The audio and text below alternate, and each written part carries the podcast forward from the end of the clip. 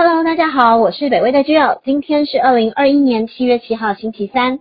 美股在这个礼拜结束了先前接连几天的涨势，反映出投资人认为经济复苏的力道有限。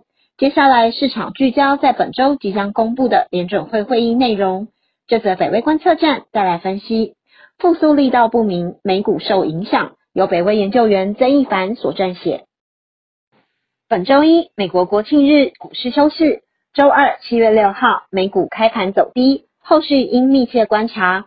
道琼指数被金融股跟周期股拉低，收盘时下跌两百零八点九八点。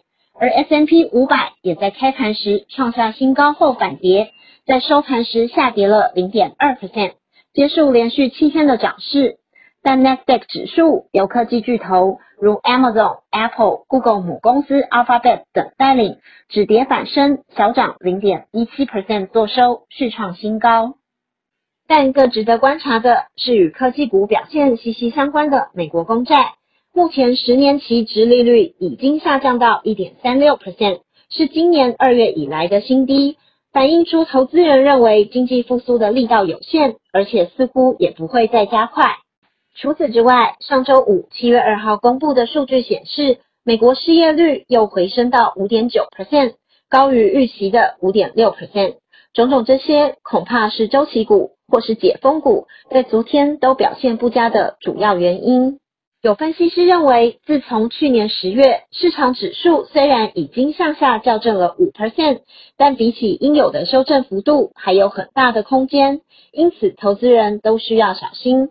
目前大家都在等待亚洲时间明天七月八号上午联准会释出的最新会议内容，相信它会为股市与债券市场指路。就在上个星期，美国联准会的隔夜逆回购工具，简称 RRP，单日使用量再创历史新高，一天之间达到九千九百二十亿美元。RRP 的功能是能够回购市场上过剩的流动资金，也因此是一种货币紧缩的政策。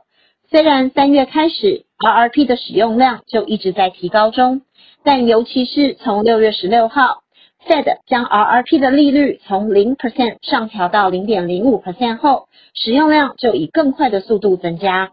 这显示银行已经快要负荷不了多到满出来的现金，也因此同时显示市场上的投资意愿并不强，银行才会有这么多的闲置资金。因此。虽然美国经济解封，但复苏的力道究竟有多强，仍然还不明朗。大家尤其担心，在尚未真正复苏之前，货币紧缩所带来的升息就已经到来。但是，当然，Fed 应该会审慎应对。如果复苏的力道不强，也许升息就会减缓。不论如何，都应该密切关注后市走向。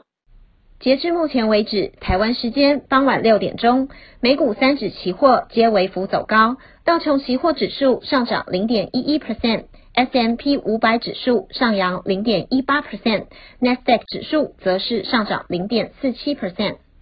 这则北威观测站就到这里，接下来要跟大家分享一个北威的活动讯息，就是明天七月八号星期四下午两点半到五点。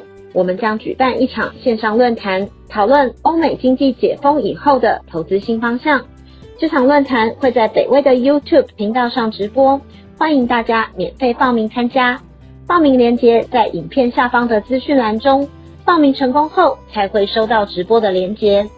明天这场北威论坛将由刘亦如教授主持，除了刘教授之外，还有四位大家都很期待的主讲人，包括林祖嘉教授。林建甫教授、李振宇总经理以及谢金河董事长，有兴趣的朋友要赶快把握机会报名参加，期待你们线上和我们一起讨论这个重要议题。